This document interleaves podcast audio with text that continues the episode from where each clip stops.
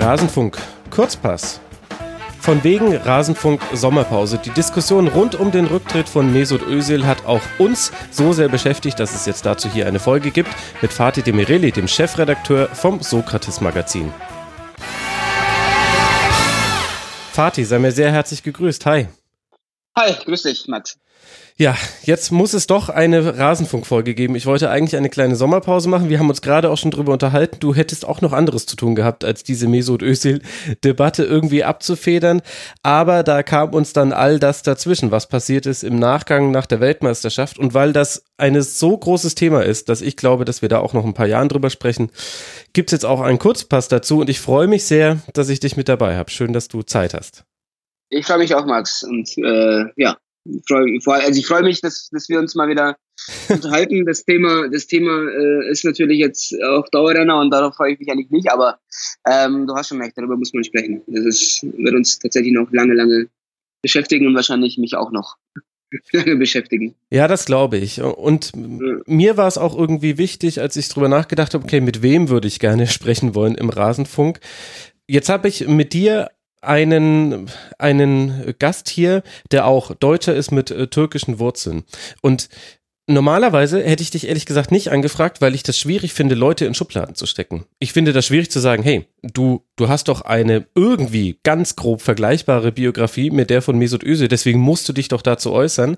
Aber mhm. du hast auch mal einen sehr guten Text geschrieben und zwar schon lange vor dem Rücktritt von Mesut Özil, in dem du auch die Frage gestellt hast, kann ich denn nicht bitte einfach nur Deutscher sein? Und weil du dich damit quasi schon mal so in die Öffentlichkeit rausgewagt hast und dich dazu positioniert hast, dachte ich, okay, dann wirst du es vermutlich auch nicht als Schublade empfinden, wenn ich dich einfach mal anfrage, wollen wir über Özil sprechen. Aber wie, wie stehst du dem gegenüber? Es ist ja irgendwie eine ein bisschen paradoxe Situation. Jetzt ja, als äh, ja. in Deutschland lebender ähm, Mensch mit Migrationshintergrund ähm, Türkei. Es ist tatsächlich schwierig für mich. Es ist ähm, auch bei dem Text, den ich geschrieben habe, äh, mit dem Titel Darf ich Deutscher sein, den habe ich ähm, angefangen, wenige Tage nachdem das Foto auf, aufgekommen ist und ähm, äh, dann eben so die erste Welle an Kritik kam, da habe ich die ersten Zeilen geschrieben. Dann habe ich gesagt, komm, lass es, ähm, äh, beende das Thema. Ich habe auch dann, also auch kein, kein ich wusste dann auch selbst nicht, wo ich diesen, wo der Text hingehen soll. Mhm. Ähm, und dann, als es immer heftiger wurde, immer heftiger wurde und dann die WM vorbei war, habe ich gesagt, komm, jetzt, jetzt musst du, jetzt musst du den Text zu Ende schreiben und dann auch veröffentlichen. Ähm, warum habe ich mich schwer getan? Das ist die Frage. Ich, ähm, du hast recht, ich habe, ich bin in München geboren, ich bin in München aufgewachsen, alles hier, ähm, das komplette Programm. Ähm, aber ich habe eben nun mal auch meine Wurzeln. Und da hatte ich ehrlich gesagt so ein bisschen die Befürchtung, ähm, und die ist auch jetzt immer noch da, ehrlich gesagt.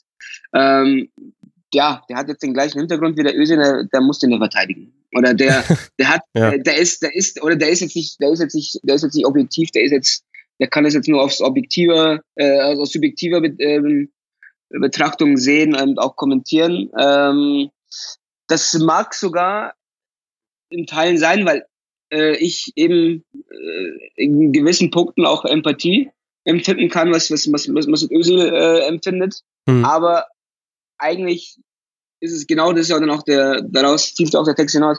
Ich bin Deutscher. Also ich ähm, habe nie was anderes gemacht, als, als Deutscher zu sein. Ich bin hier äh, geboren, groß geworden, hatte eigentlich lange Zeit auch nur deutsche Freunde, sehr geile türkische Freunde. Und ähm, warum, warum soll ich mir dann selbst dieses Recht abnehmen, nicht, nicht äh, die Sache objektiv zu sehen? Und ich glaube schon, bis auf den Gesichtspunkt, dass ich, dass ich Empathie empfinden kann, kann ich das, glaube ich, schon äh, objektiv sehen. Und ähm, ja, wie sehe ich die Sache? Und da fängt es, glaube ich, auch schon an. Ähm, ich war bei, na, kurz nach dem Foto, mhm. war ich genauso wie bei allen anderen, dass ich das nicht verstanden habe, warum er dieses Foto macht. Aber, und dann kommt natürlich auch das Hintergrundwissen, ähm, dass ich auch da hatte, äh, das ist auch nicht das erste Foto.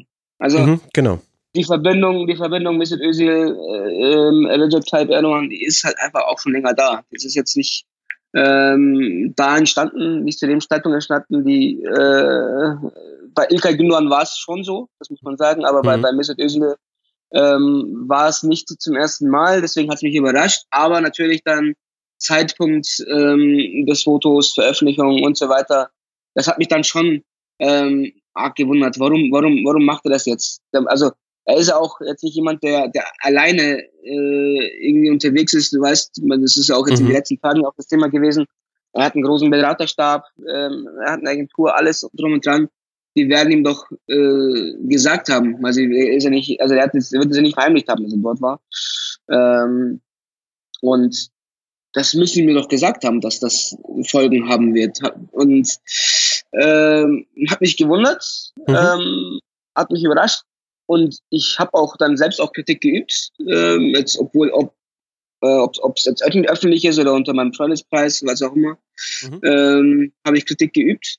Aber, und dann ging's äh, ja, in der, in der, teils in der Medienlandschaft, auch in der, in der, in der Gesellschaft. Und da sehe ich heute eben auch die sozialen Medien einfach mhm. ähm, komplett dazu. Die Art und Weise, wie dieses Thema dann ähm, angefasst wurde, mhm. das fand ich dann krass. Also das hatte dann für mich keine Verhältnismäßigkeiten mehr. Das, das ähm, ist für mich teilweise in systematisches Mobbing übergeschwappt. übergeschwappt. Mhm. Und an dem Punkt ist es gefährlich. Und an dem Punkt habe ich dann auch irgendwann angefangen, das habe ich aufgeschrieben, glaube ich, bei meinem Twitter-Channel, ähm, habe ich angefangen, mich so ein bisschen auf, äh, auf Team Özil umzuschlagen. Mhm. Ähm, weil ich es nicht mehr einfach verhältnismäßig fand. Ich, man darf ihn kritisieren dafür, dass er dieses, ähm, dieses, dieses Treffen kam und dann dieses Foto entstanden ist, auch zu dem Zeitpunkt vor allem. Konstruktiv war die Kritik dann eigentlich nicht mehr, zumindest war die konstruktive Kritik, die aufkam, war dann nicht mehr zu sehen im ganzen Wald von äh, ja. Ähm, ja, von polemischer ja. Äh, und ja, sehr, sehr harscher Kritik. Das ganze Ding ist äh, ganz schön eskaliert in einer Art und Weise, wie ich es mir auch nicht vorstellen könnte. Deshalb bin ich auch äh, froh, jemanden dabei zu haben, der zumindest diese Lebenssituation vielleicht nachempfinden kann. Deswegen habe ich eben quasi dich aus der Schublade der Leute rausgeholt, die ich kenne, von denen ich weiß, sie haben auch einen Migrationshintergrund, aber sind in Deutschland sozialisiert worden und deswegen war ich froh, dass du dir die Zeit hier nimmst im Rasenfunk, weil ich einfach als sehr unangenehmen Teil dieser Debatte empfinde, dass sich auch ganz viele über eine Lebenswelt äußern, von der ich sage, wenn man diesen Migrationshintergrund nicht hat, dann kann man sich eigentlich nicht vorstellen, meiner Meinung nach, wie das sein muss. Wenn du, ich, ich kann es mir wirklich nicht vorstellen. Ich habe deutsche Wurzeln, keine Ahnung, wie viele Generationen meiner Familie hier aus Deutschland kommen. Irgendwann gab es wahrscheinlich auch mal Einwanderung in meine, aber ich habe nur meinen deutschen Bezugsrahmen, deswegen kann ich es mir einfach nicht vorstellen. Und ich finde es, das ist eine, eines der Dinge, was diese Debatte für mich etwas anstrengend macht, ist, dass sich viele Leute äußern, von denen ich sagen würde, wir, wir interpretieren ja wahnsinnig viel in ein Foto und wir interpretieren wahnsinnig viel aus Zeilen heraus, die Misut Özil gesagt hat, die hat dann Reinhard Grindel gesagt hat, die Oliver Bierhoff gesagt haben und das alles vor einem beschränkten Erfahrungshorizont und das ja. finde ich etwas ja. schwierig. Ja, ja, genau. Genau. Also das ist tatsächlich so, dass man sich, dass, dass man, das ist also vieles, was ich lese oder höre, das, das, das ist mir auch zu einfach, ehrlich gesagt. Es ist keine Schwarz-Weiß-Debatte. Und es ist auch genau, keine Debatte, genau, also du hast jetzt gesagt, Team Özil, da bin ich kurz ein bisschen zusammengezuckt, weil ich glaube, irgendwie in dieser Debatte kann man in gar keinem Team mehr sein, weil je, jeder Seite, also wenn es, ja doch, es gibt Seiten in der Debatte, kann man glaube ich sagen. Also du kannst sowohl Mesut Özil als auch dem DFB, als auch den Medien, als auch den Mitspielern von Özil, als auch dem, der Öffentlichkeit, den Fans, den Zuschauern, den Deutschen, an jedem kannst du Kritik festmachen. Es gibt eigentlich, es, ist so viel kaputt gegangen, so viel zu Bruch gegangen in dieser Diskussion. Es gibt eigentlich kaum die Möglichkeit zu sagen, wenn man sich wirklich alle Argumente zu Gemüte führt, zu sagen, oh, diese eine Seite hat sich jetzt nur korrekt verhalten. Nein, das ist nicht so. Es ist eine typische Debatte. Ja, definitiv. Das ist wie ein gordischer Knoten, bei dem du dich gefragt hast. Also, wenn, wenn ein Kind auf dem Spielplatz sagt, kannst du mir mal den Knoten aus der Schleife machen und du guckst dir das Ding an, denkst dir, wie hast du das denn um Himmels Willen hinbekommen? Du warst doch nur auf der Rutsche. Und so ein bisschen ist diese Debatte. Was wir jetzt nicht machen wollen, Fatih, ist, wir wollen das jetzt nicht von vorne bis hinten aufrollen. Und ich möchte auch ungern eine Debatte nur nochmal auch im Rasenfunk führen, wie sie gerade schon aller Orten geführt wird. Also die, die wichtigen Argumente nochmal rauskramen, die Chronologie der Ereignisse und so weiter. Was ich dagegen mit dir machen wollen würde, ist, ich würde dir jetzt gerne ein paar Fragen stellen, die meiner Meinung nach in der Diskussion komischerweise ein bisschen untergehen, die gar nicht so häufig beantwortet werden. Und das Ganze soll dann eher, ich würde sagen, eine Art Impulsgeber sein. Für die Hörerinnen und Hörer da draußen, die sowieso schon ganz viel zu dem Thema wissen, die vermutlich auch eine eigene Haltung haben. Und da würde ich jetzt gerne einfach so in verschiedene Richtungen kleine Frage, Nadelstiche setzen. Bin sehr gespannt auf deine Antworten. Und dann ist es vielleicht ein Mehrwert für die Leute da draußen und nicht einfach nur die Sendung 2005, 2006, 2007 zu diesem ganzen Ösel. Sachverhalt. Ja. Lass mich mal mit einer etwas, ja, vielleicht dann auch schon provozierenden Frage loslegen, die aber meiner Meinung nach gar nicht so häufig beantwortet würde. Welche Argumente gab es denn eigentlich aus Sicht von Mesut Özil, die dafür sprachen, das Foto mit Erdogan zu machen? Das ist eine gute Frage. Ich glaube, das ist ähm, die Frage, die Frage stellen sich ja auch viele, oder? Die Frage wird eigentlich eigentlich nicht gestellt. Es, es heißt ja dann immer, ja gut, Erdogan, äh, hier jetzt ist die Wahl.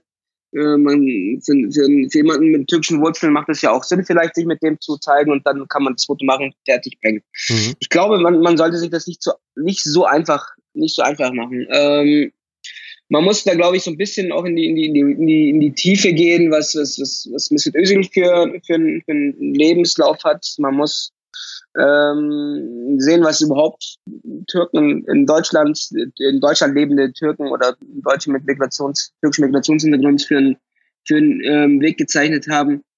Ähm, und vielleicht da nach den, nach den Gründen suchen, warum, warum man so, dann, so, so ein Foto, Foto macht. Es ist zum einen ist es so, dass, dass Erdogan, ähm, das, das weiß man ja auch jetzt inzwischen von, von den drei Jungs, die da bei ihm waren, ähm, gerne, gerne die Gegenwart von Fußballern suchen. Und das ist bei weitem dann auch nicht nur Mesut Özil und Ilkay Gündoğan und Cenk Tosun, der ja auch auf dem Foto war. Mhm. In der Türkei äh, sind da nochmal ein paar mehr. Also so, so ein Ada Turan zum Beispiel, mhm. ähm, also ein Burak Yilmaz zum Beispiel. Ähm, das sind schon wieder auch mit die größten Namen des türkischen Fußballs. Ähm, sie, sie zeigen sich auch gerne mit ihm, ähm, sind gerne auf Einladungen. Erdogan äh, ist, sucht gerne das, den, den, den Fußballumfeld. Es hat jetzt zum Beispiel der Başakşehir, einer der besten Mannschaften der letzten Jahre in der Super League. Ja, ist eigentlich mehr oder weniger Gründungsvater und hat äh, in dem neuen Stadion, das sie gemacht haben, äh, aufgebaut haben, das erste Tor geschossen, hat einen Hattrick gemacht. Natürlich war der Torwart da unhaltbar, unhaltbare Schüsse äh, abgefangen. ähm, eben, aber auch, weil er selbst äh, einst wohl so talentiert war, ähm, eine Karriere als Fußballer zu starten, hat er dann nicht gemacht und äh, ist dann lieber Politiker geworden. Politiker geworden. Ähm, also er sucht dann schon sehr, sehr offensiv die Umgebung äh, Fußball. Natürlich dann auch irgendwann, weil es einfach populär ist. Also mhm. es ist einfach so, dass das, das, ähm, Fußball in der Türkei eine komplett andere Bedeutung hat. Das, das weiß man ja inzwischen. Ähm, dass das nicht nur, dass das nicht nur einfach eine Sportart ist oder die, die schönste Nebensache der Welt, das ist für viele Türken die wichtigste Sache der Welt. Ähm, und das, das weiß eben auch Erdogan.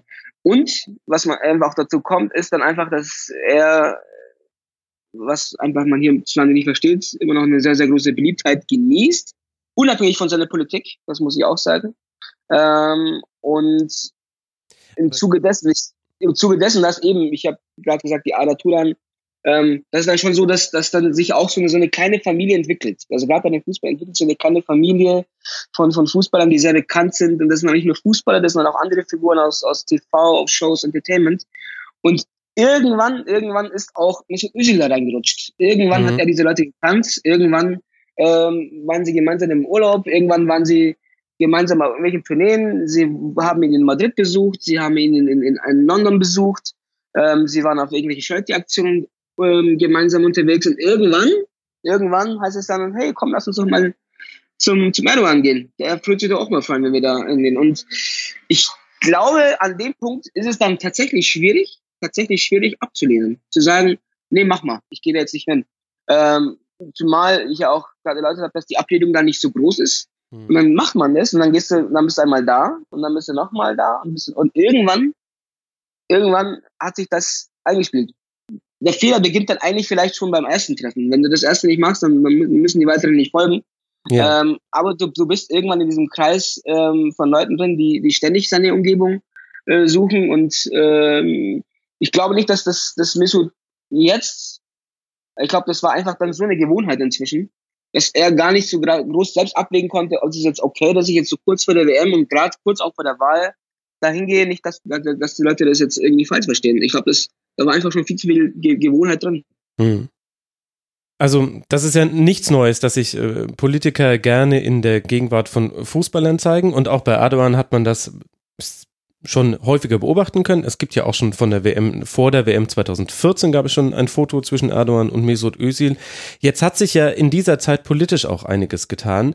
Und die Frage, die ein bisschen gestellt wird, ist, so wie du das beschreibst, das, das kann man alles nachvollziehen und man kann auch, tja, ein bisschen Naivität unterstellen oder kann sagen, vielleicht hat da Mesut Özil, war sich sicherlich, wahrscheinlich, sicherlich war er sich der Dimension dieses äh, Fotos auch nicht bewusst. Kann man denn dem Politiker Erdogan von dem Menschen Erdogan, der sich gerne mit Fußballern umgibt, darf man die voneinander trennen und darf auch Mesut Özil da sagen, nee, ich habe mich quasi in einem, sagen wir mal, unpolitischen Kontext mit ihm getroffen. Ich wollte nur Respekt erweisen meiner Wurzel und meiner Wurzeln und da ist eben Erdogan gerade der gewählte Präsident.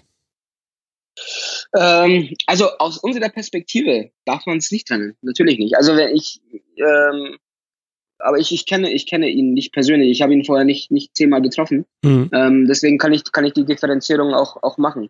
Ähm, für jemanden wie, wie Mesut Özil ähm, oder egal auch wer, also es ist ja nicht nur Özil, egal wer ihn getroffen hat, ähm, er hat ihn jetzt nicht, nicht letztes Jahr zum ersten Mal getroffen, als ähm, Erdogan das ist, was jetzt, was ist, was er jetzt nämlich, äh, ja, jemand, der äh, gefährliche Politik, gefährliche Politik betreibt, er hat ihn, ja, fast vor ja, 2010, glaube ich, war das erste Treffen.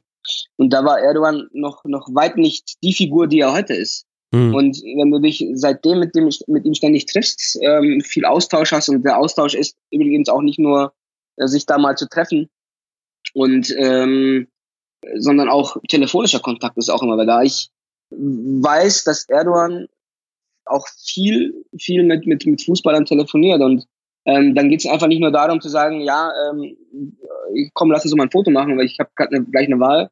Ähm, Geburt eines Kindes, Verletzung, Tor, da kommt dann auch mal nach dem Spiel oder eben nach so einer Geburt ein Anruf ähm, mhm. und sagt, hallo, hier ist, äh, hier ist Recep Tayyip Erdogan ähm, und hier Glückwunsch zu deinem Kind.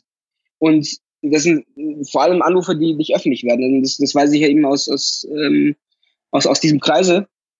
Und das, das hinterlässt Eindruck. Das äh, muss man einfach sagen. Ob das jetzt dann von, von Erdogan, äh, ja, auch so gewollt ist, dass ob das so eben so geplant ist, dass er es auch nicht öffentlich macht und so das Vertrauen gewinnt, das weiß ich nicht. Das ist jetzt, das wäre jetzt eine Mutmaßung. Ähm, mhm. Aber diese, diese Verbindung wurde einfach in den letzten Jahren aufgebaut. Und dass man dann auch eine Emotionalität aufbaut und dann in einer Phase, in der Erdogan in der, in der, in der breiten Öffentlichkeit, in der Welt inzwischen ein, ein schwieriges Standing hat, es ist, macht es dann, glaube ich, das, das, dann sind sie einfach auch zu subjektiv. Also dann, dann, dann kann sie nicht sagen, so, äh, lieber, oder können sie schon natürlich, das wäre, das, das hätte natürlich Haltung, aber wenn sie sagen, äh, sag, schau mal, ähm, vor, vor ein paar Jahren war alles noch gut. Da hat, es hat auch deine Politik. Dann hast du auch das Land, in dem ich Fußball spiele, ähm, nicht, nicht äh, pauschalisiert alle Nazis genannt.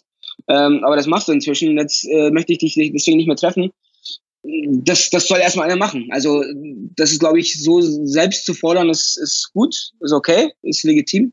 Aber dann die Ausführung ist dann nicht so einfach, vor allem wenn man in so einem Kreis ist. Ja. Und von daher, von daher glaube ich, dass wir, dass wir das uns selbst zu einfach machen. Also ich kann auch, ich habe auch gesagt, komm, ähm, sage dich von dem los. Das ist jetzt nicht mehr der Typ, den du damals gekannt hast, aber die Umsetzung ist dann tatsächlich nicht, nicht einfach. Zumal, und dann hat mir so recht, ähm, er hat da Familie, sie lebt da, sie möchte da auch leben. Um, und äh, dann ist, glaube ich, schon so ein bisschen Angst auch da, dass man, dass man es dem Ganzen so ein bisschen erschwert. Ja, Ja, also das ist ja auch der Grund, warum wahrscheinlich die Entrüstung so groß war, dass der Erdogan von 2014 nicht mehr der Erdogan von 2018 ist. Dazwischen liegt eine wesentliche ähm, Zuspitzung der Machtverhältnisse in der Türkei, die Ent Entrechtlichung, hätte ich es fast jetzt bezeichnet, von Teilen der Bevölkerung. Es sitzen politische Gegner, Journalisten sitzen in Haft. Es gibt viele Dinge, die man am, am Politiker Erdogan kritisieren kann.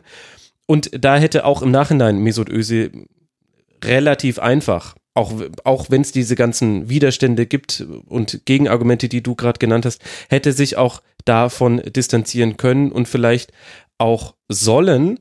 Aber die Frage, die ich mir gestellt habe, also wie gesagt, liebe Hörerinnen und Hörer, es geht jetzt nicht darum, dass wir jetzt hier nur unsere Meinung runterbeten, sondern ich möchte ein paar Impulse setzen jetzt mit einigen Fragen, die nicht so gestellt werden.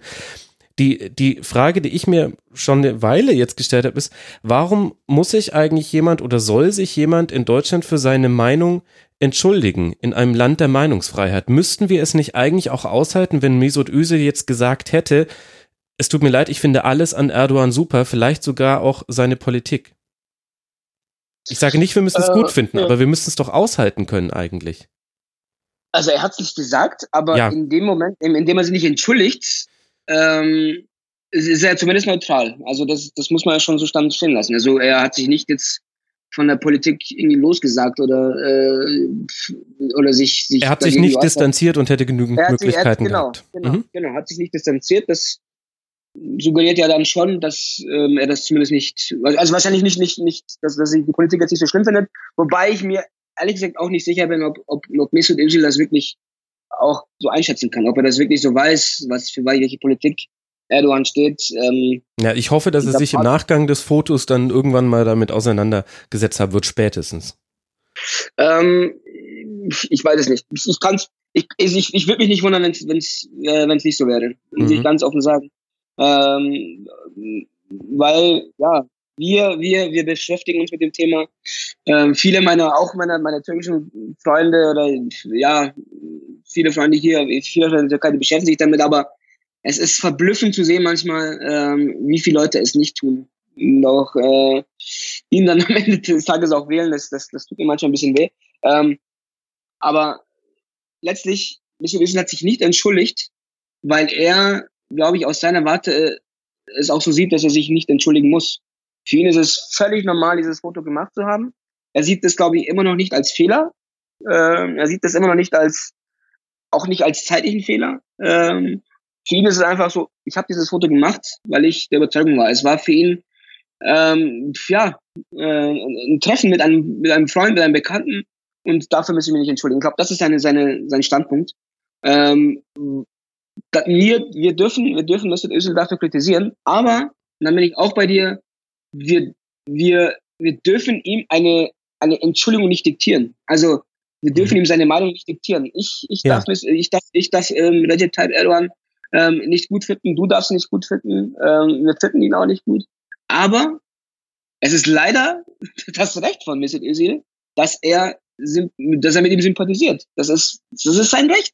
Die Konsequenz. Ja, und nicht mal leider. Ich meine, das ist, also Nein, wir können doch jetzt auch nicht sagen, dass, wenn jetzt jemand in der Nationalmannschaft sich zur AfD bekennen würde, nehmen wir mal ein bisschen das andere Extrem, dann würden, würden wir zwei das auch nicht gut finden. Und es geht jetzt ja auch nicht um unsere persönliche Haltung, aber wir müssten es doch aushalten. Wir können doch dann nicht sagen, deshalb darf derjenige nicht mehr in der Nationalmannschaft mitspielen. Was ist dann das nächste? Dürfen dann auch Beamte nicht mehr sich öffentlich äh, zu, zu bestimmten Positionen bekennen, die eine Mehrheit nicht gut findet? Also äh, warum, das ist halt das Groteske an dieser ganzen Debatte, wie ich finde. Wir reden über einen, einen Machthaber, der diktatorische Züge hat, in dem, der ein System etabliert hat, in dem die Meinungsfreiheit wesentlich beschränkt wird. Und gleichzeitig gestehen wir diese Meinungsfreiheit in dieser sehr, sehr aufgeheizten Debatte aber dann auch selbst gar nicht so wirklich zu. Man, das tut weh, aber man muss es aushalten, wenn Leute Erdogan gut finden und muss mit denen in die ja, Diskussion genau. vielleicht gehen. Es ist, es ist so, ähm, ob es jetzt AfD oder Erdogan ist. Man darf von, aus persönlicher Meinung sagen, für mich darf er in der Nationalmannschaft nicht mehr spielen. Das, das, das darf man, glaube ich, schon sagen. Aber man darf dann Mesut Özil nicht das Recht, nicht, also nicht das Recht absprechen, Deutscher zu sein oder zu sagen, du darfst ab, weiter in Deutschland leben. Also dieses Recht haben wir nicht. Ja. Ähm, also man kann vielleicht fordern, weil, weil äh, die dass die Nationalmannschaft eine gewisse äh, Vor Vorbildsfunktion hat, ähm, dass sie für, dass sie für etwas steht und dass man deswegen einfordert, egal ob es jetzt dann ein Spieler ist, äh, Spieler A, der äh, sich für die AfD äh, mit, zur AfD bekennt oder B eben zu Erdogan bekennt, ähm, oder auch, egal was auch immer, ähm, dass man dann sagen kann, der, der, der darf nicht für die Nationalmannschaft spielen. Das, das, das fordere ich jetzt an, das ist okay, das ist legitim.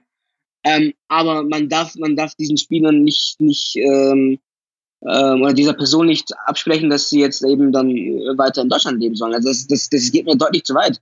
Also das hat deswegen, ich hatte, das hatte dann für mich tatsächlich Züge vom systematischen Mobbing, was, was betrieben wurde. Mhm. Ähm, und ja, das sehe ich dann genauso. Ja, wo ist da, wo ist dann die Meinungsfreiheit? Wo ist, wo ist das Recht? Wie geht's dann weiter? Was ist dann, wenn, was ist dann das nächste? Und wo fängt dann an, äh, wenn jetzt ein Spieler mit ungarischen Wurzeln kommt und sagt, ich, ich finde den Orban gut. Ja, das ist ein äh, Premierminister des EU-Landes. Muss man den dann auch ähm, aus, aus, aus, der, aus Deutschland verweisen und sagen, ja, darfst nicht mehr mit Nationalmannschaft spielen. Wo ist die Grenze? Wann, mhm. wann darf man, wann darf man für jemanden sein und wann darf man nicht für jemanden sein? Ähm, muss man jetzt ähm, alle rausschmeißen, weil sie äh, Spieler von Rainer Grindel sind, weil er vor Jahren hier ähm, dieses Multikulti-Thema in Deutschland totgeredet hat. Also wo, wo ist die Grenze? Ich weiß nicht, wo die Grenze ist. Und das ist eine gefährliche Debatte. Ähm, und äh, man, man, ja, man muss, man muss diese Grenzen, man darf diese Grenzen, glaube ich, nicht, nicht zu sehr ausloten, sonst haben wir in Deutschland auch ähm, das Problem, dass wir über Meinungsfreiheit sprechen müssen. Mhm. Also man kann das natürlich erklären, gerade die Art und Weise, wie die Nationalmannschaft zu einem äh, Paradebeispiel für Integration aufgebaut wurde, umso härter trifft es sie natürlich, wenn du dann anhand ähm, der ja, einer solchen, einer solchen Sache wie die, dieser Mesut Özil des Fotos und des Verhaltens danach dann siehst, huch, irgendwie so gut hat die Integration ja dann nicht geklappt. Also man kann das alles erklären, warum das so kommt. Aber die eigentlich interessante Frage ist doch, warum sind denn so viele in Deutschland lebende Türken überhaupt Erdogan-Befürworter? Also, wenn, weil, wenn wir unser Wertesystem, die Grundrechte, die Art und Weise, wie Deutschland ja, sein, sein Recht ausübt und Freiheiten gewährt im Einzelnen, das widerspricht ja schon in ganz, ganz großen Teilen dem, was Erdogan in der Türkei macht. Kannst du mir das erklären? Warum gibt es so viele Erdogan-Fans unter deutschstämmigen Türken? Da müsste ich jetzt ein bisschen ausholen, Max. Das ist ähm, tatsächlich kein, kein einfaches Thema. Ähm, ich kann natürlich, das ist jetzt auch, was ich jetzt versuche zu erklären, ist auch kein, kein pauschales, keine, keine pauschale Erklärung dafür, warum, warum Erdogan so beliebt ist. Ähm, ich kann aber aus, aus meinen Erfahrungen auch von Familienmitgliedern, von, von Freunden, von, von Bekannten, die ihn wählen mhm. ähm, und ich dann auch versuche nachzuvollziehen, warum sie ihn wählen ähm, und auch in der Türkei wählen, nicht nur in Deutschland wählen, das, die Gründe sind da nicht sehr weit auseinander, ähm, zu, zu ähm, ja, zu erklären, warum, warum das so ist. Aber es ist, wie gesagt, keine, keine, pauschale, keine pauschale Erklärung. Mhm. Vielleicht gibt es einfach auch Menschen auch sagen, die sagen, ja, cool, so diktatorische äh, Züge mag ich vielleicht auch. Ist doch gar nicht so schlecht. Das kann auch sein, aber ich versuche es mal zu erklären. Ja. Ähm, es ist so, dass, das, dass, dass, dass viele Türken, dann, eigentlich mag ich dieses, diesen Ausdruck nicht, aber ähm, ich versuche, ich, ich hoffe, dass das auch jetzt die ähm, nicht falsch verstanden wird es gibt da schon so einen kleinen Minderwertigkeitskomplex, der sich in der, in der Geschichte, in der, in der jungen, nahen Geschichte ähm, ja, eingebürgert hat. Mhm. Ähm, das hat viel damit zu tun, dass die Türkei ähm, sich immer so ein bisschen ungerecht behandelt gefühlt hat. Ähm, Gerade eben, also auch, wenn man es ganz konkret auch mal nehmen will, EU-Beitrittskandidat eigentlich seit, seit 100 Jahren. Mhm. Ähm, nie so richtig, nie so richtig ernst genommen, nie eigentlich mit am, mit am, am Tisch der großen Nation gesessen ist. Ähm, und das hat sich dann eingebürgert. Es ist immer so, der Westen ähm, will uns nichts Gutes, der Westen, die, die wollen, die, die, die mögen uns nicht, der Westen, ähm, die wollen nur, dass wir uns, äh, ja, dass, dass, dass, dass es uns nicht gut geht. Dieses Gefühl hat sich in, in den Jahren, äh, in den vielen, vielen Jahren, vielen Jahrzehnten ähm, eingenistet in, in, bei vielen Menschen. Mhm. Und ja, und dann sucht man immer nach einer Figur, die diesen Leuten, die vermeintlich dir das Böse wollen, die Stirn bieten. Und Erdogan hat, was muss man, das, das ist, das kann er wirklich gut. Erdogan ist ein hervorragender, vorzüglicher Redner. Er kann tatsächlich einen Menschen drücken mit seiner Art und Weise, wie er spricht. mhm. mit seiner Stimme, mit seiner Art und Weise. Und er hat einfach, das, das ist einfach, das ist Fakt, er hat den Westen die Stirn geboten. Und in einer sehr deutlichen Art und Weise. Ähm, und für Menschen, die eben so einen Komplex entwickelt haben, die so ein Gefühl entwickelt haben, wurde er zu einer Vaterfigur. Und mhm. ähm, das hat unabhängig von seiner Politik für große Sympathien, für große Zuneigung gesorgt. Und ähm, was eben auch in der türkischen Kultur, ähm, da versuche versuch ich jetzt auch nicht so pauschal zu sein, aber es ist einfach so, der türkischen Kultur hat einfach die Vaterfigur eine ganz, ganz besondere, wichtige Rolle. Der Vater ist einfach eine wichtige Figur. Der Vater ist der Beschützer der Familie. Der Vater ist äh, das Oberhaupt, das über die Tapeten zu Hause entsche äh, entscheidet. Ist natürlich nicht so, aber so, so gefühlt ist es so. Und ähm, ja, jemand, der eben die Stirn bietet. Und ähm, man muss sich auch mal dann zu Gemüte führen, vielleicht zu überlegen, in der türkischen Öffentlichkeit, wer, wer in der Gesellschaft, wer sind die, wer sind die Heldenfiguren? Wer sind mhm. die Anführer? Fatih Terim ist eine große Figur in der Türkei, der Trainer. Warum? Ist auch jemand, der niemals äh, ja, zurücksteckt und sagt so, äh, Leute, wir, wir, wir, wir sind nicht klein, wir, wir, wir, sind, wir sind stark, wir sind groß und ähm, durch diese ganzen Reden hat er damals Galatasaray zum UEFA-Pokalsieger gemacht, zum Supercup-Sieger gemacht, Champions League-Erfolge, die gab's vorher alle nicht. Und das hat er immer durch eine Art und Weise gemacht, hey, Vaterfigur, ich äh, bin hier, ich, ich, ich bin euer Anführer, äh, wir sind auch genauso stark wie der Westen, wir haben, wir haben kein schlechteres Blut, wir haben keine schlechteren äh, Knochen, wir, wir können das auch. Und ähm, die Fernsehfiguren, das ist immer, also die, die, die, die Serien, die am meisten geguckt werden, die Soaps, die am meisten geguckt werden, da ist immer eine Figur, die irgendjemanden die Stirn bietet und ähm, den kleinen Mann hilft. Mhm. Und Erdogan, Erdogan ist eben auch diese Figur. Also unabhängig von der Politik, die er betreibt, unabhängig davon, ähm, ob er jetzt äh, ja Menschenrechte missachtet oder nicht, diese Figur, seine Art und Weise, wie er wie er spricht, wie er auf die Menschen zugeht, mit mit mit, mit welchen Argumenten er ähm, den Menschen gegenüber tritt. Das hat viele Menschen überzeugt. Und dann kommen wir zu den Türken in Deutschland, die dieses, dieses, diesen Komplex eigentlich doppelt haben. Weil sie, sie denken sich dann, wir sind hier und wir werden auch nicht akzeptiert. Wir, wir ähm, sind ja nicht, nicht, das hört sich jetzt drastisch an, ich mache es auch absichtlich so. Wir sind nicht ähm, Menschen erster Klasse. Und dann kommt ein Typ, der auch nach Deutschland kommt und sagt, hey Leute, ich bin da. Mhm. Wenn die Deutschen euch nicht wollen, bin ich da. Ich bin, ich werde euch nicht allein lassen. Ja. Und wenn du dann sowas hörst und das nicht differenzieren kannst, ähm, was eigentlich jetzt Politik ist und was Mensch ist, dann entwickelst du Sympathien.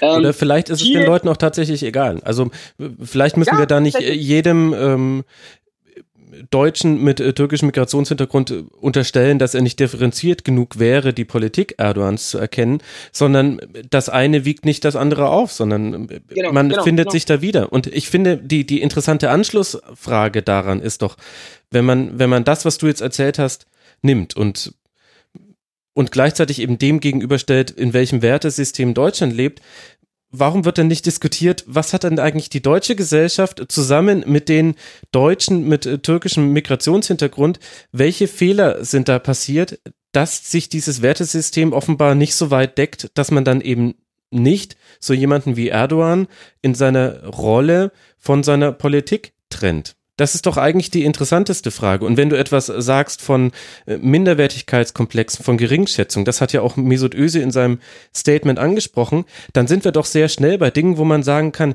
ja, also äh, da bekommt vielleicht auch Deutschland eine Quittung ist jetzt ein bisschen zu hart formuliert, aber es wird gerade an einem Fall sehr sichtbar, dass die Integration von Deutschen mit Migrationshintergrund vielleicht eben nicht so töfte und super verlaufen ist, von beiden Seiten, wie man bisher dachte. Und warum wird darüber nicht diskutiert und vor allem daraus dann abgeleitet, okay, wie können wir es denn besser machen? Denn das ist doch das eigentlich Wichtigere. Das eigentlich Wichtige ist doch nicht ein Foto mit einem Machthaber. Das das Interessante ist doch eigentlich das Dahinterstehende und das, warum Millionen in Deutschland lebende Deutsche mit äh, türkischen Wurzeln, ich habe es übrigens vorhin einmal kurz genau verdreht, äh, deutschstämmige Türken, das war natürlich Quatsch, also ähm, seht es mir bitte nach, liebe Hörerinnen und Hörer. Wa warum? Das ist Christoph Daum. Okay, sehr gut, dass du es äh, schaffst, auch noch in so einer, in so einer Sendung einen Witz zu machen.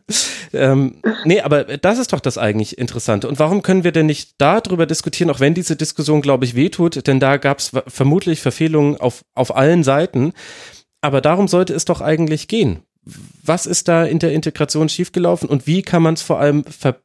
Verbessern, so dass wir sagen, okay, irgendwann wird es so sein, dass jeder Deutsche oder hoffentlich zumindest die Mehrheit der Deutschen, die hier lebt mit Migrationshintergrund, sich mit dem Wertesystem Deutschlands so identifiziert, dass es das eben dann nicht in, in einzelnen Fällen insofern über Bord wirft, dass andere Argumente da dann wichtiger wären. Und diese Minderwertigkeitskomplexe, die du ansprichst, da muss man nicht arg viel Literatur über die Türkei und die Geschichte des Landes äh, lesen, um genau dieses Gefühl sehr früh beschrieben zu finden. Vielleicht könnten wir auch einfach den Deutschen mit Migrationshintergrund dieses Minderwertigkeitsgefühl versuchen zu nehmen, wenn sie es denn haben?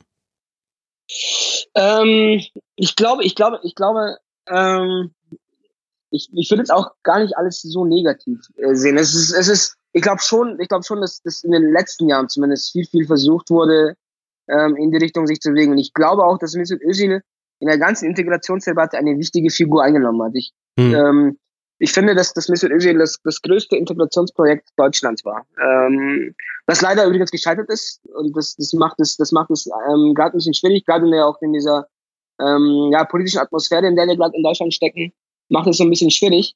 Ähm, ich glaube schon, dass das, das viel unternommen wurde, aber was ich, was ich sagen muss, so, so die vollendete, vollendete Glaubwürdigkeit ist nicht da. Also wenn jemand in Deutschland, in Deutschland nicht da. Und das sind bei weitem auch nicht nur die Leute, die, die eben diesen, diesen Komplex haben, die auch hier gut integriert sind, die hier in der Gesellschaft ihren, ihren, ihren Platz eingenommen haben. Ähm, eigentlich, ja, so wie ich eigentlich auch hier leben, da gibt es auch schon viele Menschen, die sagen, puh, also ich bin ja, ich bin akzeptiert, ich bin hier ein Teil der Gesellschaft, aber bis ich einen Fehler mache.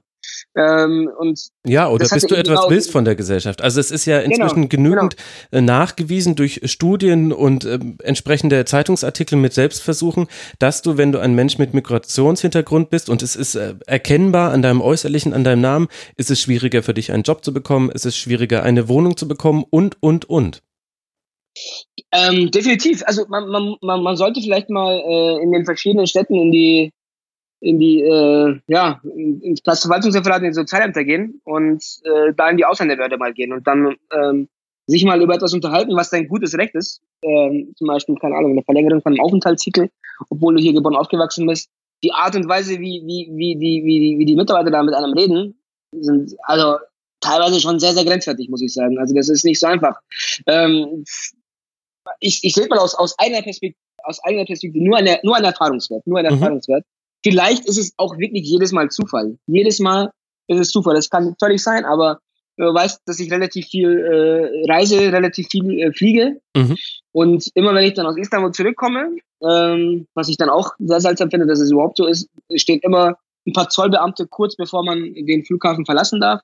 Und warum auch immer bin ich in neun von zehn Fällen werde ich rausgezogen. Einfach so. Ich werde rausgezogen dass man, dass man mein Gepäck mal kontrolliert. Es kann sein, dass, ich, dass es jedes Mal Zufall ist, dass ich gerade ausgerechnet rausgezogen werde. Ähm, aber. Es fühlt sich irgendwann für dich nicht mehr als Zufall an. Genau, genau, genau darum geht's. Ich, es, ich, ich leite jetzt nicht daraus, dass ich jetzt in dem Land nicht akzeptiert werde. Und ich komme auch nach zwei Minuten raus, aber warum werde ich jedes Mal rausgezogen? Also, oder wenn ich jetzt, meine, meine, meine Frau wohnt, lebt in, lebt in Wien, ich fahre mit dem Zug relativ häufig nach Wien und äh, in Salzburg nach, auf bei Rückkehr nach Deutschland, da gibt es ein paar Stichprobenkontrollen, Ausweise, ja, rate mal, wer da oft dabei ist. Also das ist halt immer, ich sag, ich möchte da nicht rausleiten, dass ich, dass, dass, dass ich hier nicht akzeptiert werde, aber es ist dann schon so, dass du im Alltag gewisse, gewisse Erfahrungen machst, die dir im Unterbewusstsein dieses Gefühl geben, äh, stopp. Also du bist dann nicht bei 100 Prozent. Und das habe ich ja in meinem in, in dem Blog hier auch, ähm, auch nochmal geschrieben. Also das, mhm. das, dann kommt nochmal so ein Gespräch ähm, zustande, ja, wo kommst du jetzt eigentlich her? Ja, aus München, ja, nee, ich meine ja München Osten, nee, nee, wo, wo kommen deine Eltern her und so weiter. Ähm, und das wirst du aber auch nicht rauskriegen, weil du kannst nicht, du kannst nicht jeden ähm, Menschen da kontrollieren und sagen so, ja, komm, jetzt integrieren wir die alle.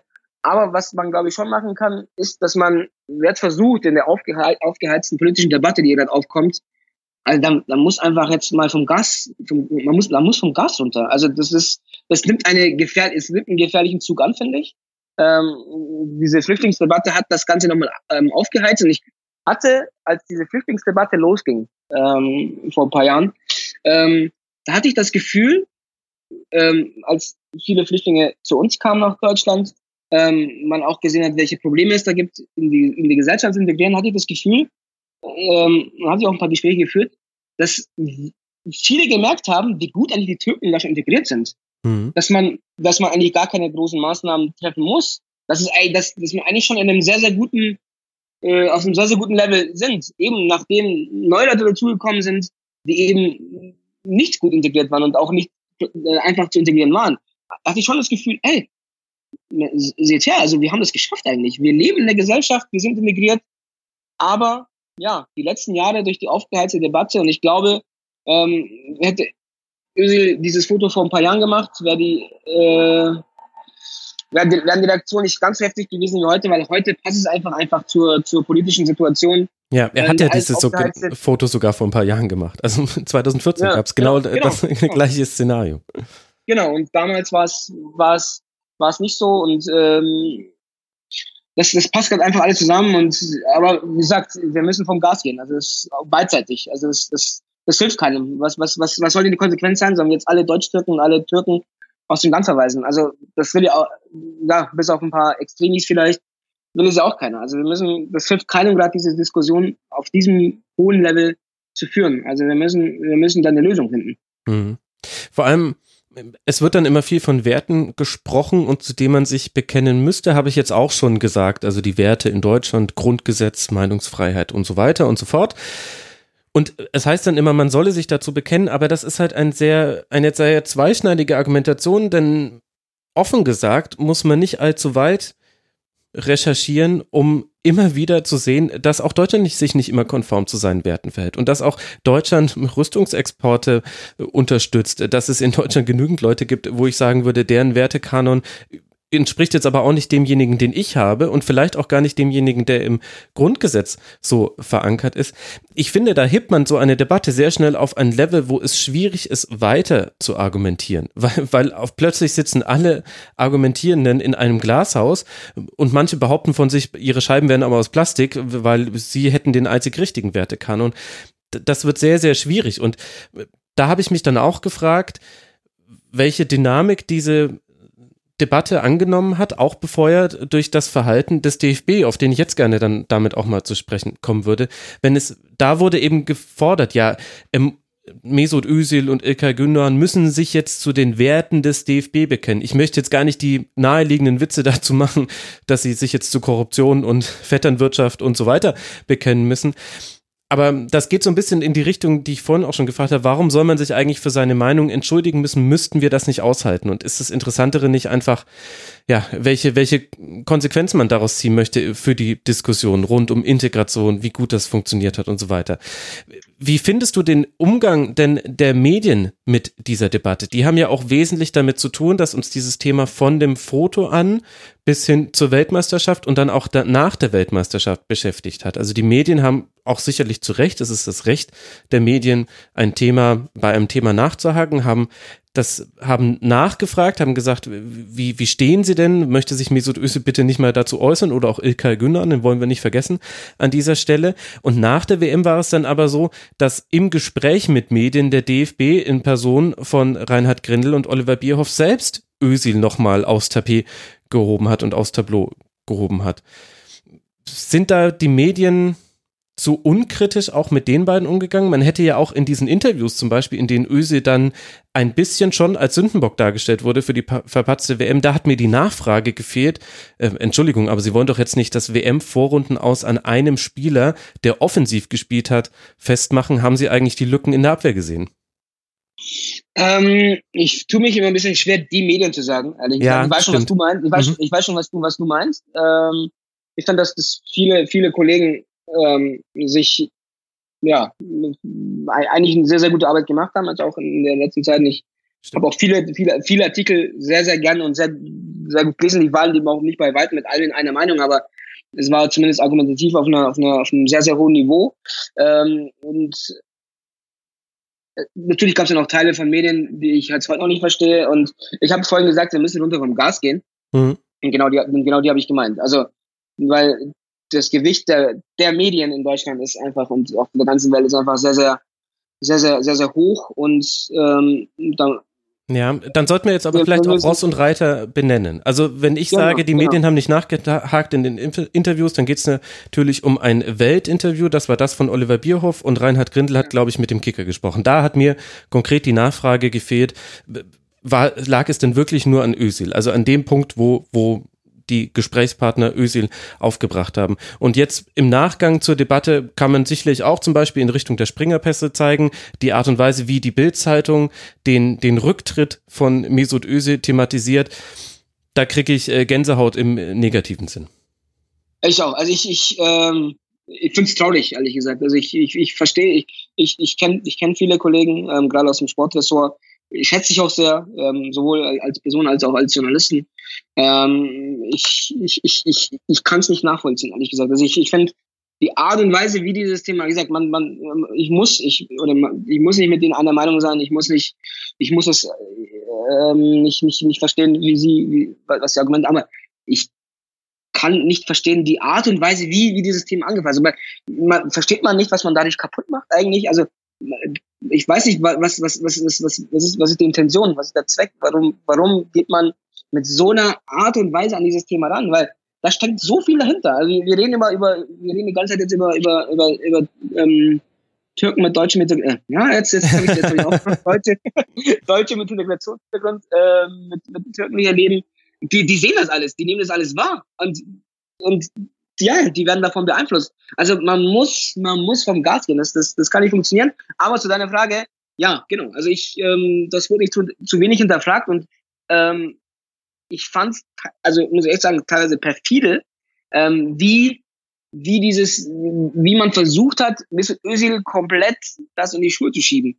Hm. Und ähm, das war nicht nur in diesen Interviews, das war auch, finde ich auch, als Oliver Bierhoff ähm, beim, beim, beim zweiten Mal da fand ich die, eigentlich die Atmosphäre auch viel zu locker. Ähm, also, Meinst du, als er dann im ZDF war? Genau, genau. Mhm. Und ähm, das hätte man, da hätte man meiner Meinung nach auch, und die Kollegen, die, die können das ja auch, ähm, nochmal noch mal intensiver nachfragen können und auch kritischer hinterfragen können. Ähm, das, das ist mir alles so einfach. Also vor allem habe ich, frage ich mich dann, frage ich mich dann, was wäre, wenn diese WM nicht so ausgegangen wäre, wie sie ausgegangen wäre? Hätten wir dann immer noch über Ösel gesprochen? Weil das Thema war ja dann vielleicht auch schon, ja, zumindest nicht mehr auf diesem Niveau. Das Thema war da, aber nicht mehr auf diesem Niveau. Das war dann abgelutscht. Ja, das ist ja dann hat, das ist ja dann eine gewisse Absicht einfach da, dass man sagt, komm, lass uns das Thema jetzt nicht beenden, äh, lass uns nochmal drüber reden und äh, uns dann aus der Schusslinie nehmen. Also äh, fand ich, fand ich Wahnsinn. Also von beiden, also sowohl von, von Bierhoff als auch von, auch von Reinhard Grindel, dass man da, ähm, ja, Mr. Özil zum, zum, zum, zum Sündenbock macht, obwohl man ihn in ihrer Funktion hätte schützen müssen. Also man darf ihn kritisieren, aber man, man hat ihn da wirklich zum, zum, äh, zum Fraß vorgeworfen und dann ging es eigentlich erst richtig los. Und ich glaube tatsächlich ist immer die Frage, wieso hat Mesut Özil so lange geschwiegen? Ich glaube, dass ähm, jetzt diese Aussage, Aussagen ähm, an Schärfe gewonnen haben, nachdem diese beiden Herren ihre, ja, Özil zum Sündenbock gemacht haben und zum Fass vorgeworfen haben. Mhm. Und, und da finde ich, der, ja. Mhm. und da finde ich eben, dass man die beteiligten Medien äh, an diesen Interviews dann schon dafür kritisieren kann, dass da nicht nochmal Nachfragen gestellt wurden. Es ist völlig richtig, dass du sagst, es gibt nicht die Medien und jetzt im Nachgang gibt es ja auch die Argumentation wird so breit geführt, dass du für jedes Mal im Spektrum äh, sehr gute Artikel dafür findest. Aber in diesen konkreten Interviews, in denen es darum ging, ein historisches WM aus aufzuarbeiten, haben meiner Meinung nach die Journalisten nicht die richtige Haltung gezeigt.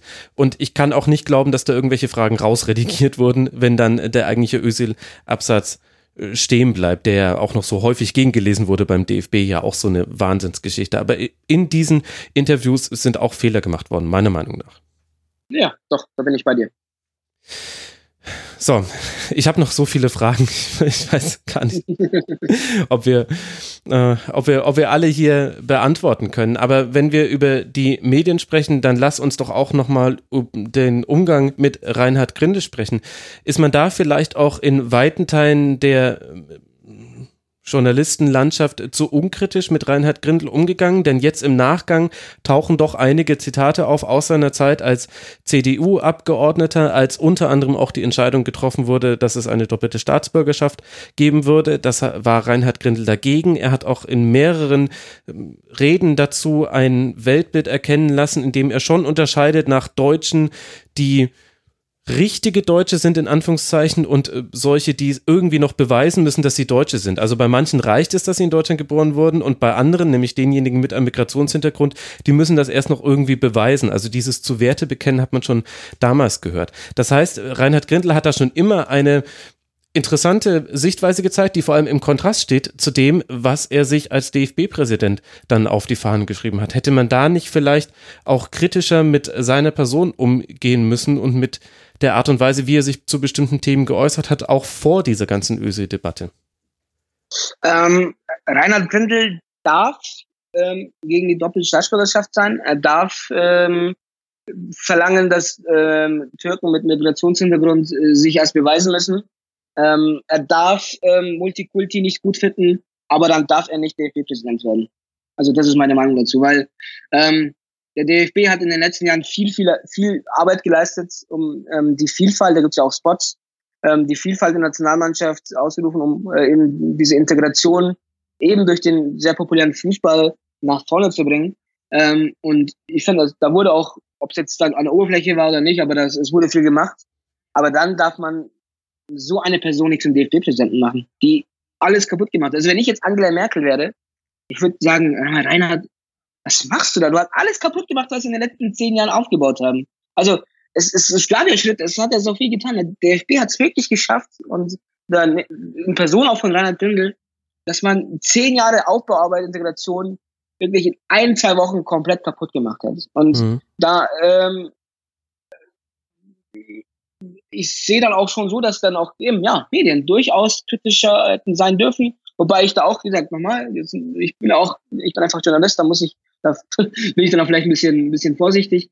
Ähm, ich sehe da nicht die Medien, da gibt es auch viele Kollegen, auch gerade in den sozialen Medien, die da ja auch schon sehr, ähm, sehr, sehr aktiv waren und auch immer noch sind und gute Artikel sind. Aber ähm, ich glaube nicht, dass es da zwei Meinungen geben darf. Also, gesagt, zwei Meinungen, ja, okay, aber das, was ähm, Reinhard Günther als, als, als, als Politiker gesagt hat und jetzt, das ist ja, das, das, das stimmt nicht überein. Das ist nicht richtig. Und ähm, das darf man dann schon hinterfragen. Also wir hinterfragen so viel, wir äh, interpretieren viel, was, was, was mit Özil macht, also Kai Gündogan bewegt, aber warum ähm, hinterfragen wir nicht, nicht Reinhard Dünde? Warum sagen wir nicht, wir sagen mal Mesut Özil, du, du bekennst dich zu Deutschland und sagst, ja, hier, ich bin Deutscher und dann äh, machst du ein Foto mit Erdogan, der, der ähm, Teile der deutschen Nazis nennt und warum äh, hinterfragen wir dann nicht Rainer Gründel, der sagt äh, einst, ja, Multikulti ist tot und äh, doppelte Staatsbürgerschaft nein und die äh, Deutsch-Türken müssen sich erstmal beweisen.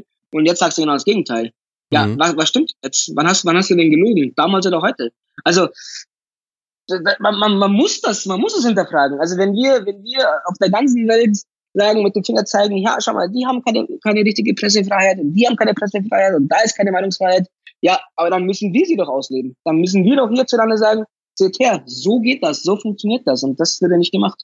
Hm. Also nicht von allen gemacht. Nicht von Wo, allen gemacht. Wobei man da vielleicht auch aushalten müsste, wenn Reinhard Grindel eben eine Position hat, die nicht mit der eigenen überdeckt wird. Also mir ist es, ich kann das nachvollziehen, dass du sagst, er darf nicht DFB-Präsident bleiben. Und ich habe auch eine sehr dezidierte Meinung zu Reinhard Grindel und aus verschiedenen Gründen würde ich auch sagen, der ganze DFB bedarf einiger Reform.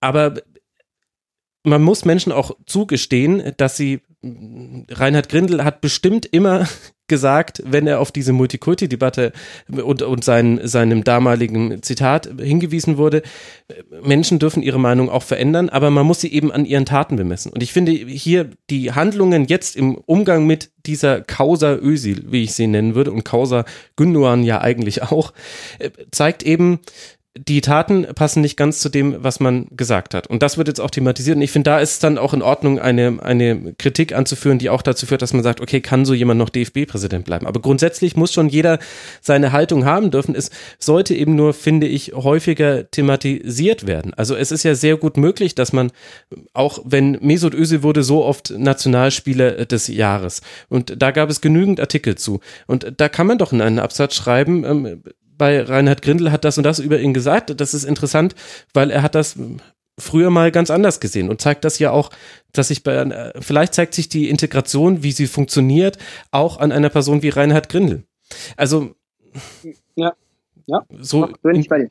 Und dann stellt sich für mich auch die nächste Frage, ich will jetzt gar nicht nur über Bierhoff und Grindel reden, was machen eigentlich die Mitspieler von Mesut Özil gerade? Was macht eigentlich der Mannschaftsrat? Gab es einen Mannschaftsrat? Haben die noch sowas wie ein Zusammengehörigkeitsgefühl? Da hat, ist jemand zurückgetreten, der 2009 mit großen Teilen der Mannschaft zusammen U21 oder U19, jetzt weiß ich es gerade gar nicht, peinlich, ähm, den Titel äh, geholt hat und wo sind eigentlich die Äußerungen all der angeblich ach so mündigen Nationalspieler? Also das ist für mich eine der größten Enttäuschungen, ehrlich gesagt. Weil Mesut Özil ist nicht zurückgetreten, weil er sagt so, ich habe jetzt, äh, ich möchte mich jetzt auf Arsenal konzentrieren. Er ist zurückgetreten, weil er äh, sagt, ich, äh, ich fühle mich nicht respektiert und fühle mich rassistisch angegangen. Ähm, hallo? Also das ist, ja. das ist, das ist, ob man das jetzt, ob man das jetzt, ähm, äh, ob wir das jetzt richtig finden oder nicht, das ist harter Tobak. Mhm. Und sich dann eben, wie du schon sagst, wenn du mal mündige Spieler sind, da gibt's ja einige auch, gar nichts sagen, gar kein Posting, die, die alles posten, aber dann nichts darüber, dann gibt es für mich daraus zwei Schlussfolgerungen. Entweder haben sie Angst oder B, sie sind Mesut Özil sauer. Mhm. Also sonst, sonst kann ich es nicht erklären, aber ich kann schon sein, dass das einige von denen das nicht gutheißen, was, was Mesut gemacht hat, dann macht man auch kein Posting, aber viel schlimmer finde ich es, wenn, wenn, wenn die Angst, wenn die Angst da ist, dass man, dass man, dass man Angst hat, mit, mit Özil jetzt Schulterschluss zu üben. Ähm, aber ich habe schon von ein paar Leuten erwartet, dass da was kommt. Also zum Beispiel Jerome Boateng hat ein Posting gemacht, fand ich auch mhm. super. Aber mal, selbst Jerome Boateng hat im, im, im Rahmen der Euro 2016, wir wissen alle noch diese Nachbarsdebatte im, im Gauland, ja. ähm, einen riesen Schulterschluss gab. Jeder hat darüber sich geäußert und gesagt, hey, wir haben ihn auch gerne als auch Nachbarn. Und dieser Jerome Boateng macht ein Posting, ja, okay, aber einfach, also als, als, als hätte er wirklich Mesut Özil die Nationalmannschaftskarriere einfach so beendet, weil er sich jetzt auf Arsenal konzentrieren will. Kein mhm. Wort zu dem Rassismusvorwurf. Ich, ich, hat, ich habe, ich, ich schätze Jerome Boateng auch, wir hatten ihn auch bei Sokrates interviewt. Ähm, ich bin ja auch ein guter Typ. Ich hatte von, gerade von ihm schon erwartet, dass er, dass er da sich ein bisschen mehr traut, ähm, ähm, sich zu äußern. Und auf einmal, offenbar ist ja die Angst ja auch nicht dann da. Ähm, also zumindest nicht die, die Ablehnung da. Ähm, und man weiß auch, dass Mesut Özil ja in der Belandschaft ja eigentlich auch beliebt ist, viele Freunde hat, kann viel zu wenig, viel zu wenig, eigentlich gar nichts. Und ähm, auch da, auch da äh, hat, haben wir in Deutschland, glaube ich, auch da ähm, der Welt äh, ja ein schlechtes Bild von uns. Ich, ich finde es immer ein bisschen schwierig, die Sache mit, mit, mit Jimmy Thomas zu vergleichen, weil Jimmy Thomas ja der, der schwedische Spieler, der mhm. da im Kreis vorlesen, äh, was vorgelesen hat und dann äh, Fuck Racism äh, ausgerufen wurde. Es ist schwierig zu vergleichen, weil nicht die gleiche, nicht die gleichen Umstände sind, aber letztlich das Video aus Schweden, das hat die Welt gemacht und alle haben die Schweden applaudiert dafür.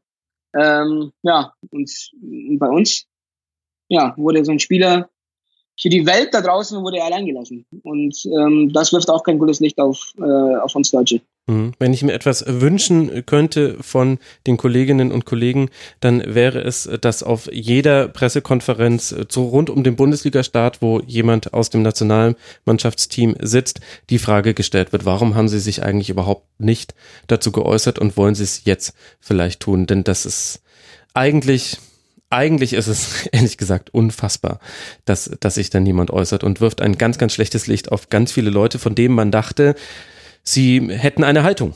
Also wir dachten ja eigentlich, wir hätten inzwischen Nationalspieler, die nicht nur bis drei zählen können, sondern auch eine Haltung haben, die sie repräsentieren.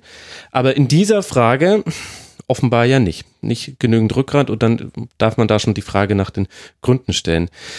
Andere Frage, die ich mir gestellt habe, Fatih, warum darf denn Oliver Pocher Witze über die Äußerlichkeiten Mesut Özils machen und gleichzeitig den Fanclub Nationalmannschaft repräsentieren? Wie passt denn das zusammen?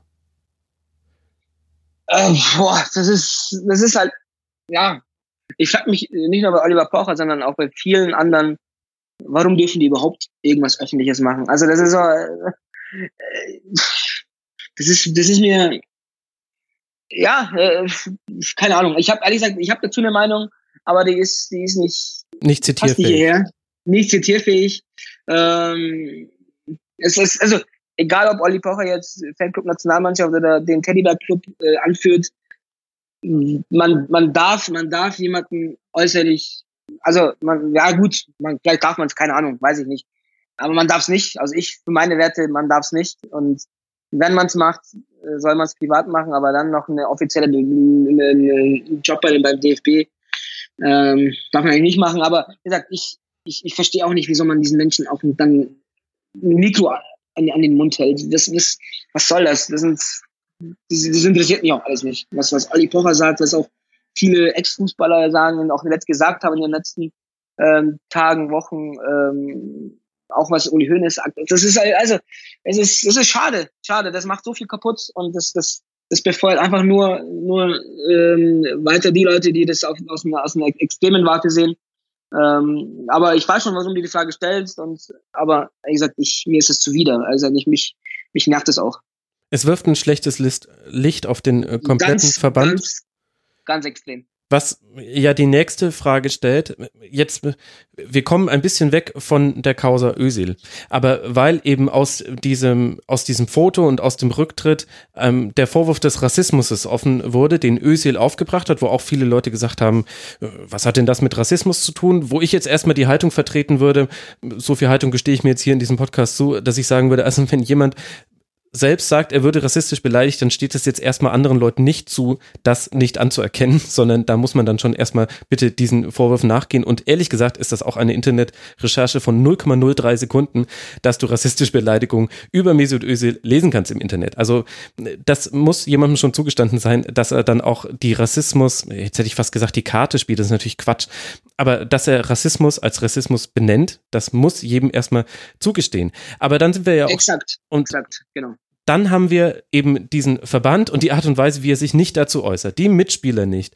der Mannschaftsrat nicht, der über DFB-Präsident und Sportdirektor haben jetzt schon kurz zumindest äh, gesprochen. Sehr, sehr schwierig. Und das führt mich dann eigentlich zu einer anderen Frage, die ich auch ganz gerne in dem Zusammenhang jetzt dann mal diskutiert hätte, was aber gerade nicht stattfindet. Was tut denn eigentlich der DFB gegen rechtsgerichtete Fans? Denn die hart der DFB. Wir hatten Vorkommnisse beim Auswärtsspiel in Prag. Übrigens konnte niemand von denen identifiziert werden. Ist auch so ein bisschen in der Medienlandschaft untergegangen. Trotz aller ähm, hochauflösenden Bilder, die man von den Leuten da hatte, konnte niemand tatsächlich nachgewiesen werden er hätte da sich an den äh, rechtsradikalen Parolen geäußert. Was tut der DFB gegen rechte Fans? Denn wenn Mesut Özil zum Beispiel in seinem Statement selbst schreibt, er sei rassistisch beleidigt worden nach einem Spiel der deutschen Nationalmannschaft, dann ist das doch eine absolut virulente und wichtige Frage. Ähm, ich, ich kann sein, dass der DFB keine Zeit hat, ähm, gegen Rechte was zu tun, weil ja, also man muss ja Hashtags erfinden und man muss ähm, äh, tolle, tolle Teamhotels raussuchen. Da bleibt dann keine Zeit, um, um rechte, um rechte Fanszene sich zu be Jetzt habe ich den äh, Chefredakteur von Sokrates in die Polemik getrieben. Soweit ist es gekommen, Fatih. Ja, ja, ja, ja, ja, ja.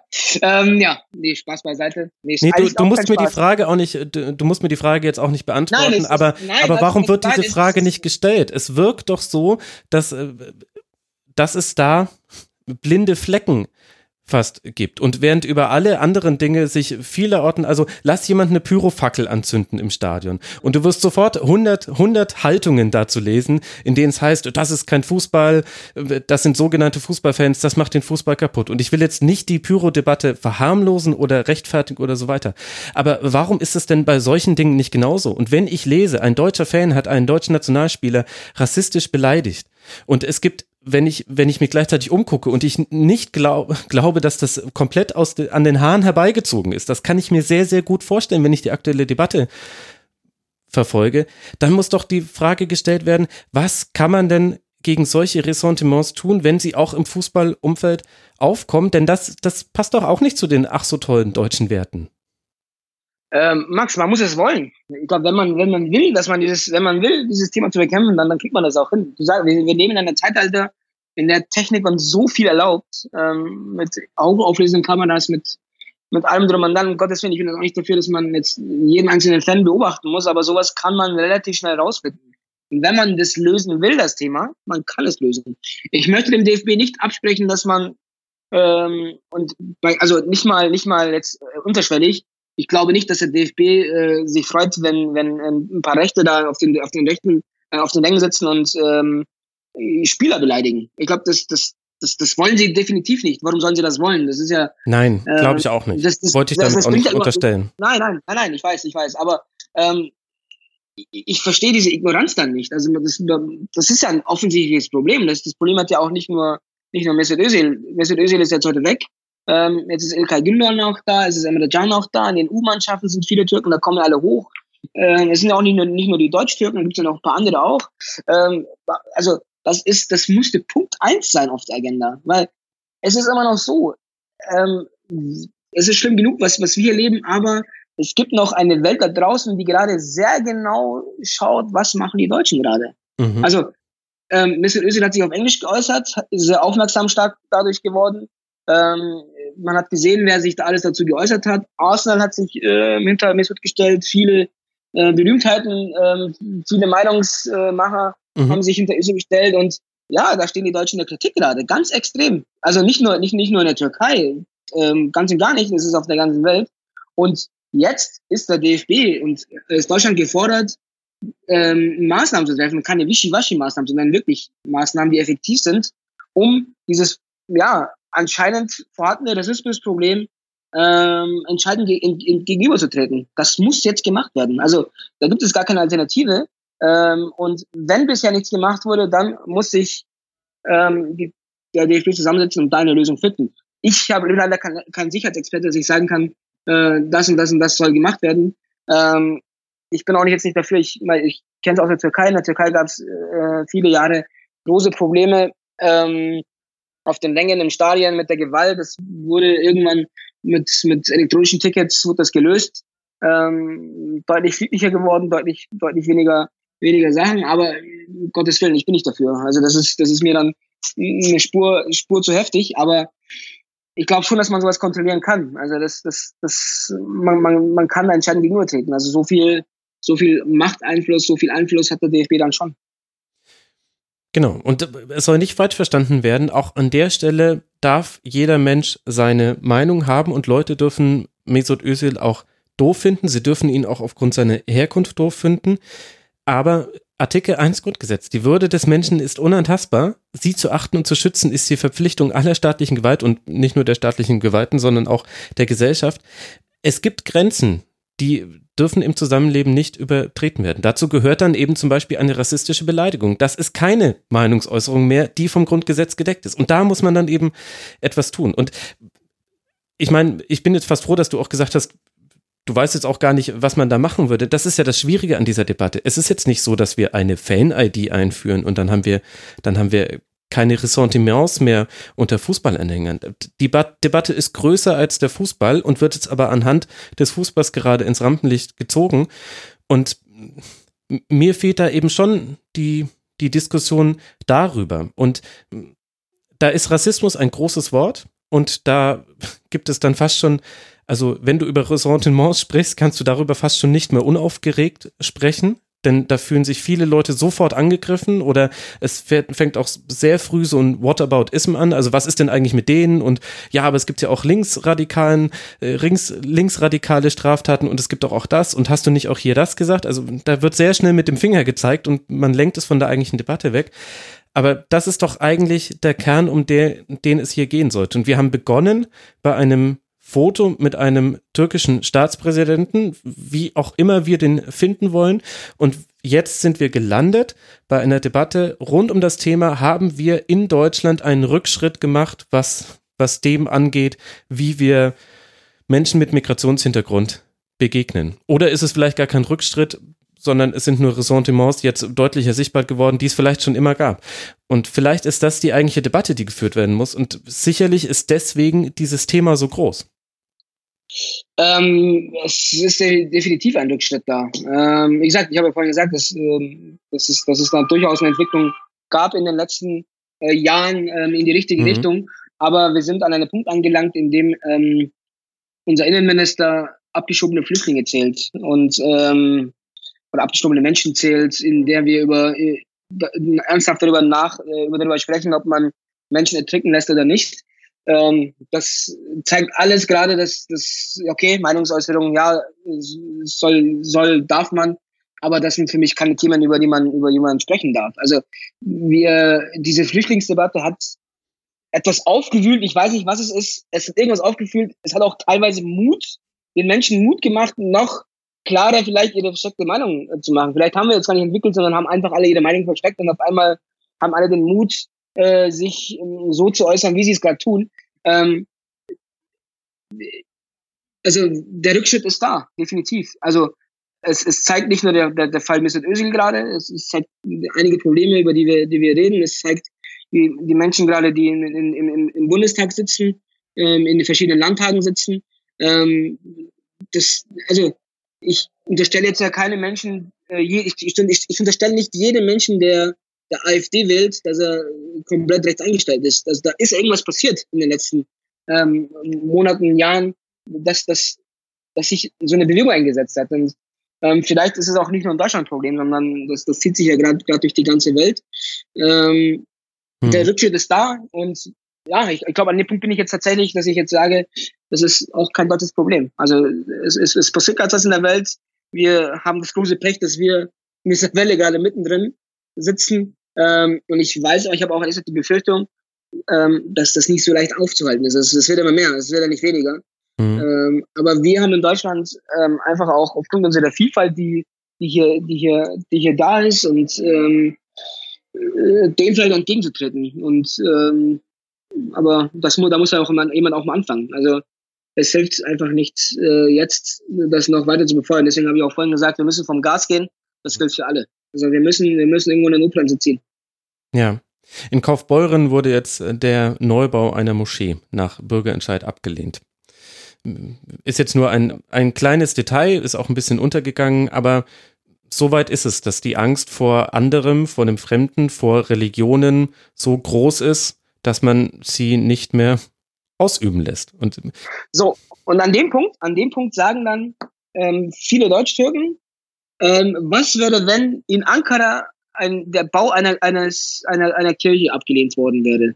Wie wäre das angekommen? Also nur mal, nur mal eine Einschätzung zu geben, wie die Menschen denken.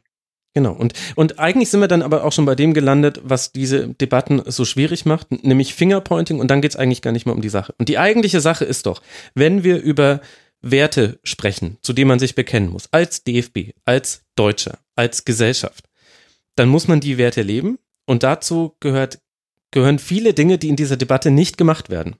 Und dieses Aufgeregte in dieser Debatte hat ganz viel damit zu tun, dass die Leute in einem Wertekanon sich befinden und den verteidigen mit Mann und Maus und dieser Wertekanon aber offensichtliche Lücken hat, weil eben Dinge passieren, wie eben das im Mittelmeer Flüchtlinge ertrinken und da dann doch eine nicht unterschätzende Zahl der Deutschen sagt, ja, recht so.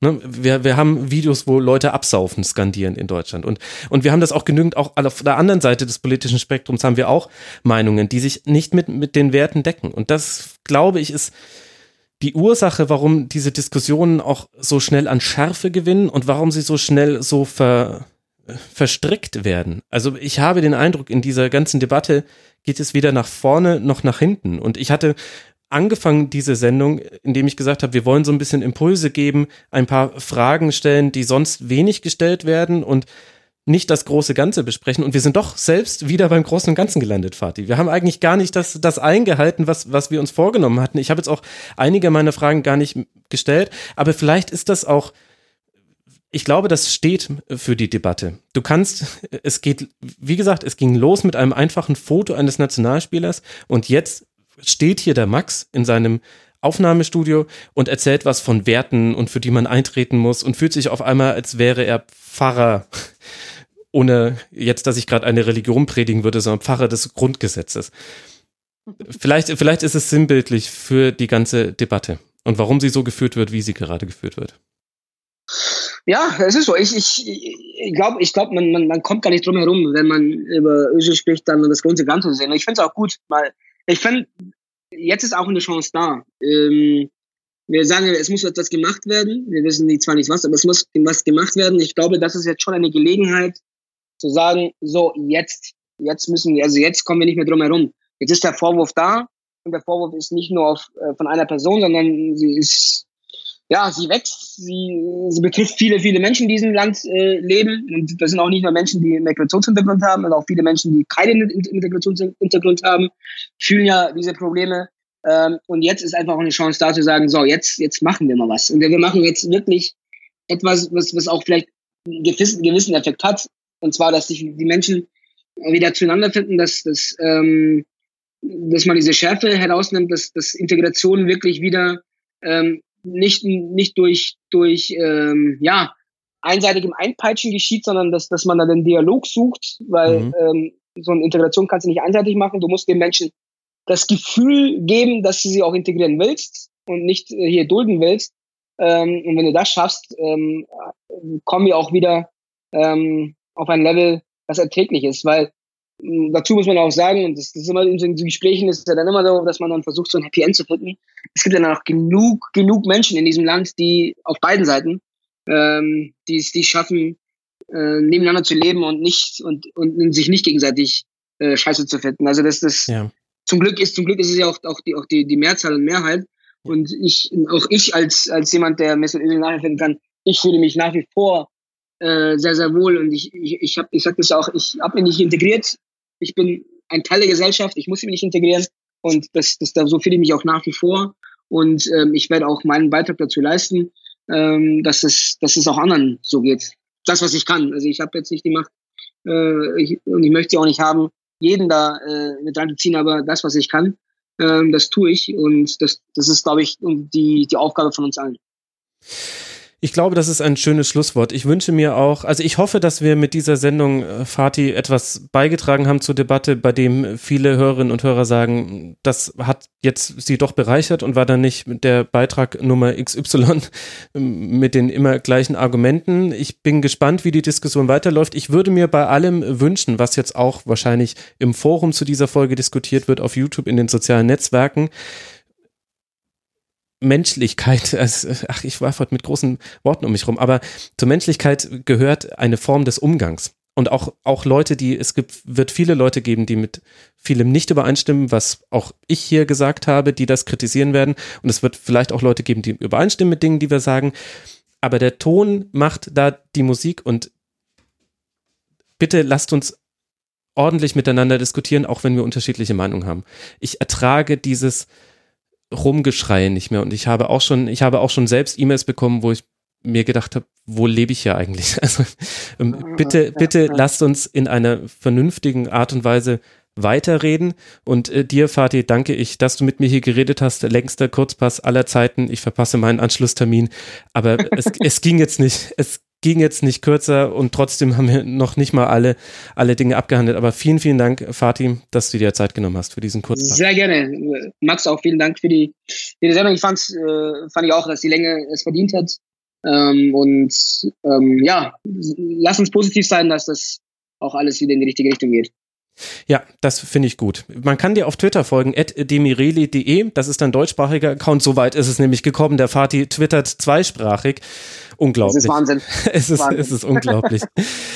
Vielen Dank, äh, Fatih Demireli, Chefredakteur vom äh, Sokrates Sportmagazin, dem denkenden Sportmagazin, sei an dieser Stelle auch sehr empfohlen und man hat, glaube ich, auch einen Eindruck bekommen, was das bedeutet, wenn man denkt und wenn man einen weiten Horizont hat und dann auch mal auf Fragen nicht nur mit Ja oder Nein antwortet, weil der Horizont so weit ist. Vielen Dank dir, lieber Fatih.